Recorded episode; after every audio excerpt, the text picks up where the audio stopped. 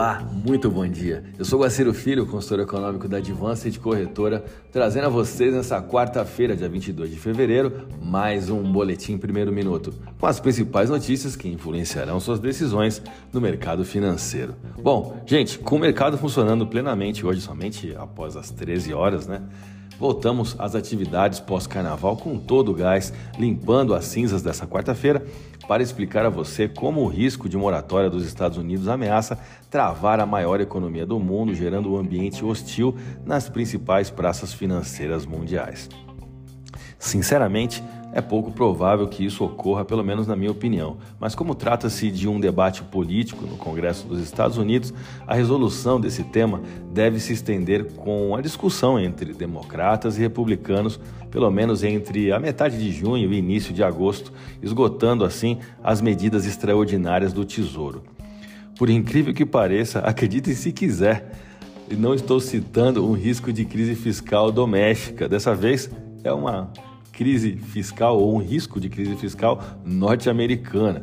No pacote de preocupações, Wall Street vê a redução do balanço de ativos do Fed, que está em curso através do aperto monetário, ameaçar contaminar seu sistema bancário, que já teme uma recessão, diga-se de passagem.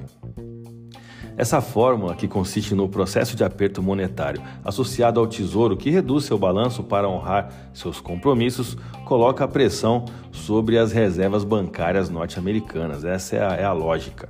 Monitorando os dados econômicos, tivemos na última quinta-feira, dia 16, um PPI, índice de preços ao produtor dos Estados Unidos, com alta de 0,7%. E também a elevação de serviços médicos, passagens aéreas internacionais, serviços financeiros que podem pressionar o o núcleo de inflação, né, o PCE, fazendo dessa forma que instituições como o Goldman Sachs façam previsões de três novos aumentos de 25 pontos base nos juros por lá. Ambiente hostil com teto da dívida travada nos Estados Unidos e um delay na praça brasileira diante do feriado de carnaval, enquanto Wall Street registrou forte saída de seus fluxos financeiros de risco, com certeza não trarão boas expectativas para a abertura do mercado brasileiro de daqui a pouco. As bolsas norte-americanas terminaram o dia de ontem em queda, com a Nasdaq caindo 2,5%, enquanto S&P 500 e o Dow Jones perderam 2% e 2,06%, respectivamente. Na Europa, o temor em relação a uma postura mais dura por parte das autoridades monetárias em relação aos juros também pesou sobre os mercados, fazendo com que as ações fechassem no vermelho no velho continente. O petróleo bruto, o Brent, caiu mais de 1% em uma sessão volátil nesta terça-feira, diante de preocupações persistentes sobre o crescimento econômico global superando as restrições da oferta e levando investidores a realizar lucros com os ganhos do dia anterior Aparentemente, se a gente comparar que na segunda o petróleo subiu de forma considerável e ontem caiu, a gente pode é, condicionar esse movimento como uma venda técnica, ok? Uma vez que não tivemos mercados no Brasil, a curiosidade nos levou a monitorar os recibos ou ativos de empresas brasileiras negociadas nos Estados Unidos. Estou me referindo às ADRs, uma espécie de Ibovespa dolarizado, que operou em queda. Vamos aos gráficos, eu vou começar pelo dólar. O dólar tem de fato possibilidades de recuperar todo o terreno cedido ao real na última sessão.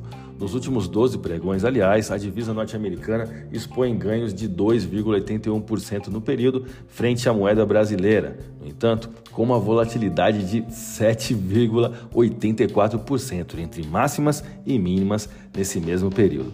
Atenção às taxas de suporte e resistência inseridas no gráfico para clientes e leitores de nosso conteúdo que recebem a versão digital do boletim uma vez que pode ser útil na definição de parâmetros e objetivos pessoais. O volume de negócios na última sessão ficou em torno de 131 bilhões de reais em contratos futuros de dólar negociados na bolsa brasileira. A variação foi negativa no dólar à vista de 0,97% na última sessão, com taxa spot de 5,1675. Vamos dar uma olhadinha no euro. Em abertura com possível aversão ao risco, a resistência R1 na taxa spot de 55596 pode ser um imã ou um objetivo para a recuperação da divisa da zona do euro. A paridade fechou a última sessão com desvalorização de 0,36% e taxa spot de 5,5012. A minha dica, você já sabe, siga nossos boletins para ficar sempre conectado.